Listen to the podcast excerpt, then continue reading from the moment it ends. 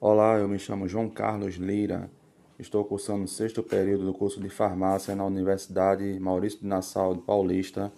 E desta feita eu gostaria de falar um pouco sobre o balão de destilação.